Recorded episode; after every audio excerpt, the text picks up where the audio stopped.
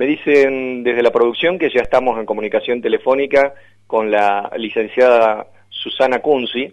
Susana, ¿cómo le va? Emiliano Villazón la saluda, buenas tardes. ¿Cómo estás, Emiliano? Buenas tardes para vos y bueno, para todas las personas que están escuchando.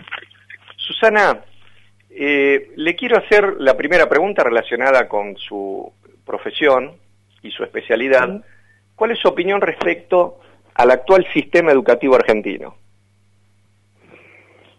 Bueno, yo creo que necesitamos mejorarlo. Esa es la palabra que tenemos que utilizar porque a veces cambiar suena como muy grande, eh, muy fuerte, entonces nos parece que no lo vamos a lograr, pero mejorarlo sí.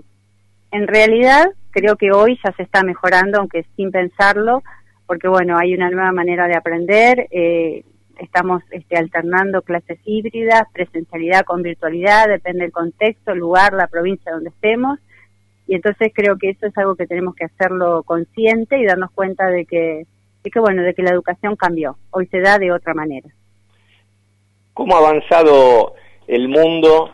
Nosotros tenemos la, digamos, dentro de la, de la desgracia que nos genera esta catástrofe llamada pandemia, que utiliza en esta época de la historia de la humanidad la vestimenta de una enfermedad en particular muy, pero muy contagiosa, de la cual creo que mucha gente no ha tomado todavía el debido, el debido respeto, decía que nosotros tenemos la ventaja o la suerte de la contraestacionalidad, que muchas veces la hemos utilizado a los fines de comercializar nuestros productos en Europa, pero ahora también podemos eh, hacer el análisis respecto a cómo está funcionando esta nueva modalidad educativa en los países de Europa, cómo la han afrontado en Europa a la pandemia y qué es lo que nosotros deberíamos prestar, este, a qué le deberíamos prestar mayor atención para poder aplicarlo en nuestro sistema educativo. Es que realmente en otros países del mundo, no solo en Europa, sino también este, Estados Unidos, otros países de Latinoamérica, que como vos decís se encuentran eh, en, otra situación también educativa, eh, se ha dado la virtualidad, se ha dado la presencialidad, se ha dado lo que hoy se llama este, aulas híbridas, esto quiere decir alternar eh, entre virtualidad y presencialidad. lo que nosotros estamos haciendo también, que son burbujas, es decir, no todos los niños y las niñas este, en, el aula en el mismo momento. Y en muchos países también se ha suspendido este, y fue totalmente virtual eh, incluso ya este 2021. Entonces creo que sí, tenemos que estar atentos, como vos bien decís, esto es una pandemia, es una emergencia sanitaria, es algo que no podemos prever y ese es el gran aprendizaje. Eh, digamos, las cosas cambian en un segundo y esto es algo que tenemos que aprender. Este siglo XXI va a estar signado por este tipo de, de eventualidades y mm, creo que esto de que las cosas eran para toda la vida sucedió en mi generación, pero ya no las nuevas generaciones. Yo creo que nosotros, en nuestro país, y creo que en, general en la, en la región, estamos eh, siendo víctimas, padres y alumnos, alumnes, de un sistema educativo vetusto que fue eh, pergeñado allá por la década del, del 80, pero no me refiero a la década del 80, 1980, sino la generación del 80. Y creo que desde allí en más no se ha modificado sustancialmente. Entonces yo me pongo a ver que en otros países, y vuelvo con el, con el tema de Europa, no por tratar de darle a nuestra charla una este, concepción eurocéntrica, sino simplemente porque cuando uno ve las estadísticas, analiza las noticias, recurrentemente quienes están mejores posicionados en los exámenes PISA que tienen que ver con la calidad educativa son los países nórdicos y los Países Bajos. Entonces le quiero preguntar, ¿cuál es el sistema o el modelo educativo que se aplica en esos países y si ese sistema o modelo educativo ya está en condiciones de ser aplicado en nuestro país en particular? Es que los países que funcionan, eh, muchas veces tomábamos como referente a Finlandia, hoy está Portugal como ese referente porque está mostrando esto que vos decís, que en estas pruebas, ¿no? Donde PISA, eh, eh, ellos están muy bien posicionados. Y eh, lo importante acá es entender que su ministro de Educación, la verdad tendría que, fijarme si hoy sigue siendo, pero hasta el año pasado era, era un, este, eh, una persona muy joven, 38 años, que tenía este, bioquímico, pero que tenía una formación en neurociencias. ¿Y cuál es su, este, estrategia, eh, digamos, para mejorar el sistema educativo de Portugal? La inclusión, la formación de los profesionales de la educación en, este ámbito y, mm, tener una mirada eh, hacia que todos aprendemos de una manera diferente. Desde esta manera y utilizando en su contexto educativo, porque la educación es en cada contexto, es no quiere decir que algo que, está funcionando en otro país, nosotros lo podemos trasladar a Argentina, ¿no? Porque el contexto eh, es, es importantísimo para pensar un proyecto educativo. Pero bueno, creo que es esto, ¿no? Y nosotros sí, sí estamos en condiciones y creo que hay muchos ejemplos, entre eso la provincia de Río Negro, que ha modificado totalmente su escuela secundaria, entonces creo que hoy estamos en ese proceso y que cada provincia mm, va a tener que empezar a pensar cómo va a ser la educación desde el siglo XXI, qué educación quiere eh, la sociedad en cada provincia argentina. Por eso cada provincia también tiene su ley de educación, ¿no? Claro, es importante, sí, eso tiene que ver con las, las facultades que se reservan las provincias en tanto en cuanto este, eh, rige para ellas la, la autonomía dentro del sistema federal. Pero es interesante si le podemos explicar, me imagino yo a la audiencia, con un poquitito mayor grado de detalle, el sistema educativo rionegrino, porque nosotros estamos a una distancia de como 3.000 kilómetros, pero que no eh, parece ser solamente una distancia física, sino que también, lamentablemente, una, una distancia mental, porque el sistema educativo salteño es el sistema vetusto al cual yo hacía referencia hace un ratito. ¿En qué se basa el sistema de Río Negro, el sistema de Río Negro que eh, cambió en, la justamente el año pasado, pandemia de por medio, finalizó el primer grupo eh, que combinó la escuela secundaria, ellos tienen quinto año, ¿no? Así que iniciaron hace ocho años más o menos una, un cambio en donde primero tuvieron un debate hacia la comunidad, este, primero docentes, este, donde también estuvo el, debate de, de, gremios, porque hay que decirlo, la política argentina está, este, también los gremios participan este, para poder llegar a un acuerdo y después de todos estos debates también participó la comunidad, las familias y se llegó este, a un acuerdo y ellos tienen una escuela secundaria donde, por ejemplo, eh, en, eh, cada, las materias ya no son solas, sino que es un bloque, ¿sí? Por ejemplo, física, matemática, están juntos los profesores dentro del aula. Y la evaluación es totalmente diferente, se hace por bloques, entonces, por ejemplo, si un alumno o una alumna no alcanza el objetivo, eh, al año siguiente vuelve solamente a, recuperar aquellos aprendizajes que todavía no alcanzó. Así que es muy, sí. Ese modelo es un modelo eh, originario de, de, Río Negro, ¿Lo inventaron ellos o lo tomaron de algún otro país? Mira, eso, te, soy honesta, no, no sé cómo surge por una, este, por una necesidad, porque creo que todos en Argentina tenemos conciencia, los que trabajamos en educación, que más del 60% de los estudiantes no terminan la escuela secundaria. Entonces, desde ahí comenzaron a preguntarse, bueno, cómo, cómo mejorar el sistema educativo, este, sobre todo en la escuela secundaria, para que puedan finalizar eh, y terminar sus estudios, y bueno, llegaron a esta conclusión que lleva un tiempo, por eso creo que este es el momento, ¿no? De generar el debate y de comenzar a pensar cada provincia, porque esto es, como vos decías, cada lugar es diferente y en Argentina, bueno, cada uno tiene que pensar de acuerdo al contexto cuál es lo mejor, eh, con el objetivo siempre de que los alumnos aprendan y que, y que puedan tener todos calidad educativa. Yo personalmente me he instruido en la educación pública, inclusive hasta que me recibí de abogado, después recién cuando hice la, maestría lo hice en una institución privada, pero eh, recorrí eh, todos este, los, los estadios de la educación en la educación pública y en mi época era en una educación de excelencia. He visto a lo largo del tiempo que se ha ido este, desmejorando la educación pública y quiero volver atrás respecto a sus palabras cuando usted utilizó una palabra maravillosa que es la inclusión. Es lógico que el Estado tiene que tender a desarrollar políticas inclusivas. Durante el gobierno de Cristina Kirchner, si no me falla la memoria, se desarrolló una política inclusiva muy buena, que era la entrega de aparatos de computación, específicamente netbooks, a los jóvenes con el plan Conectar Igualdad.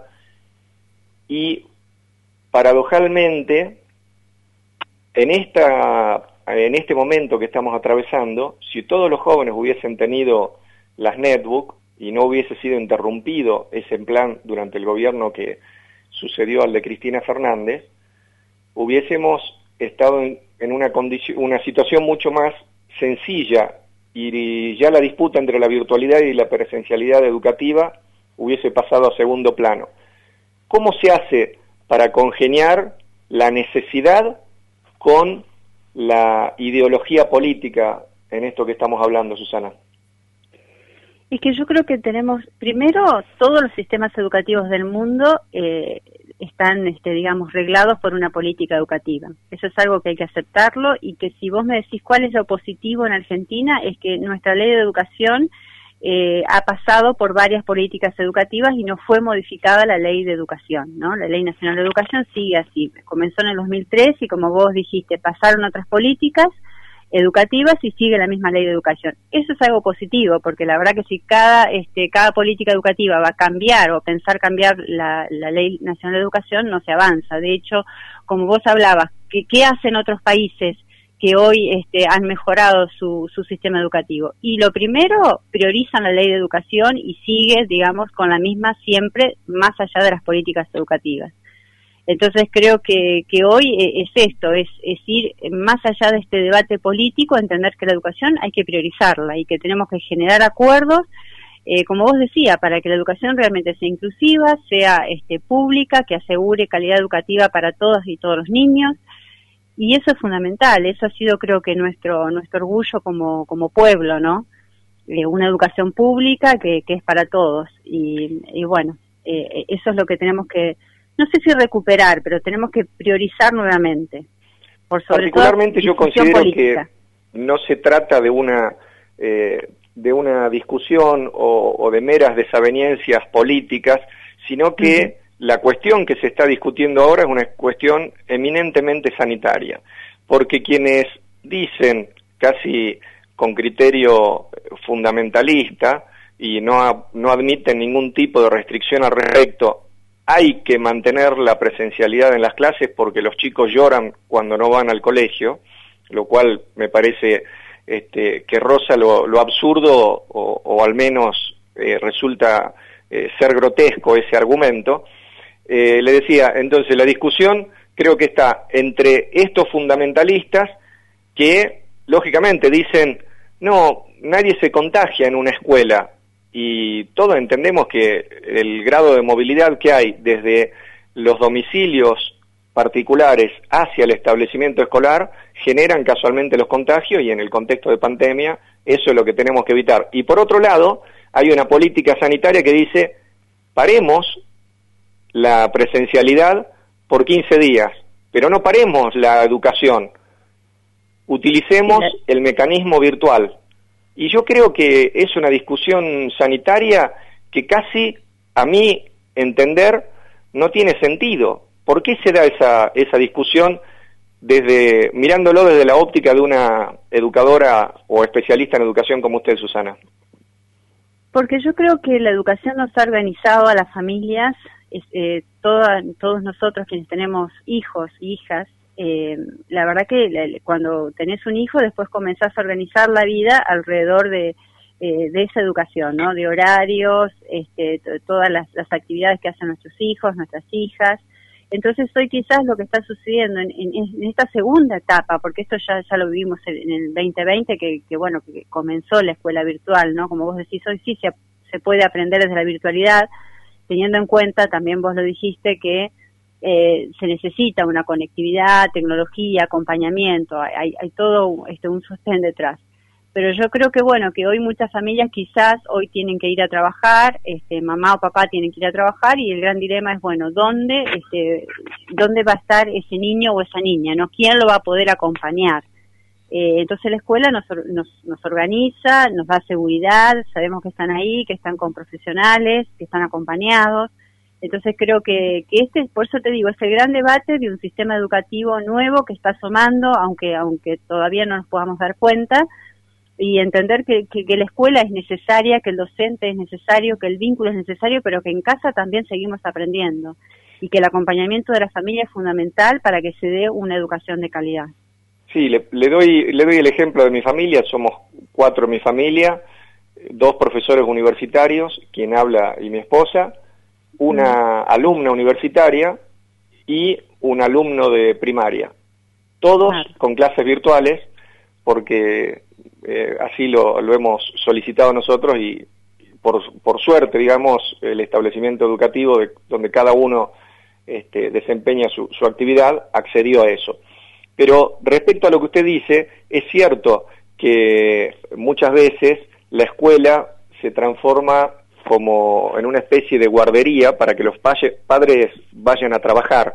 Pero hay que tener en cuenta que este, ese escenario solamente se advierte en los sectores medios de nuestra sociedad, porque donde hay familias que están absolutamente disgregadas o familias monoparentales, ese, ese, ese tema de mandar al hijo a la escuela, pensemos en, una familia que pertenece a los sectores más carenciados de nuestra sociedad, eh, lo mandan para que coma, no solamente para que se eduque. Entonces, este, creo que la virtualidad no, no debería encontrar tanta este, resistencia y debería haber en paralelo una fuerte ayuda del gobierno, en este caso como hubo a través de, del ingreso familiar de emergencia, el IFE, y me parece que podríamos transitar mejor esta etapa de pandemia hasta que todos estemos vacunados al menos. ¿Cuál es su visión al respecto? Es que yo acuerdo, Emiliano, yo acuerdo, mira, increíblemente la escuela en casa es un movimiento educativo que nació en Estados Unidos hace muchos años y que empezó a tener algunas familias este, como adherentes a esto de que le enseñamos a nuestros hijos, nuestras hijas en casa y que no vayan a la escuela, que tenía mucha resistencia, ¿no? Entonces, como vos decías, Emiliano, quien hoy tiene la oportunidad de tener su trabajo desde casa, puede acompañar a sus hijos o a sus hijas en ese aprendizaje. Y quizás, digo quizás, algunas familias hasta es un contexto ideal. Ahora, como vos también lo dijiste, eso no, no, todavía no es posible porque si lo pensamos de ese lugar, muchísimas familias quedan fuera por ese sistema. Por eso la escuela sigue siendo primordial, ¿sí? Eh, para el aprendizaje de calidad de, los chicos y de las chicas. Y como vos dijiste, sí, acá lo que hay que tener en cuenta es acompañar a quienes hoy no tienen esa oportunidad eh, de, de, que alguien los ayude en ese proceso de aprendizaje. ese es el temor de una escuela totalmente virtual. Creo que por ahí también es, es un poco el reclamo, ¿no? Para poder entenderlo y de una manera asertiva, digo. Sí, sí, sí, comprendo. Eh, por último, me gustaría volver con esta última pregunta eh, y relacionarla a algo que usted dijo cuando respondió a la primera pregunta. Yo este, le pregunté respecto al sistema educativo argentino y usted dijo, no hay que modificarlo, hay que mejorarlo, si no me estoy equivocando. Y entonces me gustaría que se despida diciéndonos cuáles serían, a su entender, las mejoras que deberíamos instrumentar en lo inmediato. No pensemos en el mediano y largo plazo, pensemos en lo inmediato. Actualmente, ¿qué mejoraría de usted del sistema educativo argentino? Y lo primero es transformar la práctica educativa. Eh, creo que lo digo con mucho respeto y trabajando incluso en, este nivel, pero creo que el, nivel de, formación docente tiene que cambiar, eh, tiene que cambiar la manera en que hoy se están formando estos profesionales de educación y tener una apertura total a entender que, que la prioridad y el interés tiene que estar centrado en el alumno, eh, ya no, no, las clases magistrales ya es algo que, que hoy los niños no lo aceptan, entonces el docente acompaña el proceso de aprendizaje. Eh, tener en, en, cuenta la inteligencia emocional, que es muy importante, el aprendizaje está presente en, eh, digamos, la emocionalidad está presente en el aprendizaje, entonces creo que estas son cosas que hay que correrse de sin descuidar lo cognitivo y, sin dejar de entender que lo cognitivo es importante, pero lo emocional acompaña a lo cognitivo. Entonces hay que ir pensando otras maneras de hacer el aula, eh, donde el, el aprendizaje también sea una práctica, porque aprendemos cuando hacemos, y no hay que tenerle tanto miedo a todo esto y entender que hoy es así. Ningún niño, ninguna niña hoy se va a conectar con el aprendizaje si no es de este lugar, pero muchísimo menos los alumnos universitarios. Después de, este contexto, creo que hay que invitar a los alumnos, aunque yo a veces uso esa palabra y en algunos contextos no, no todavía no la aceptan, ¿no? Porque he escuchado profesores me dicen, pero Susana, ¿cómo vamos a invitar? Sí, yo creo que en la universidad hoy hay que invitar a estos, estos alumnos de una manera diferente porque esa universidad tan estructurada a la que yo fui, a la que todavía algunas universidades siguen este, desde ese lugar, eh, no invita a que las generaciones lleguen a la universidad, se queden y logren el objetivo que es eh, el título en cualquier carrera, carrera que, que decidan o estén cursando. Susana Kunzi, le agradezco que haya tenido la deferencia de concedernos una entrevista y le mando un saludo grande. Bueno, muchas gracias, Emiliano. Me sentí muy cómoda. Muchísimas gracias. Saludos a usted y a su audiencia. Muchas gracias. Hasta luego.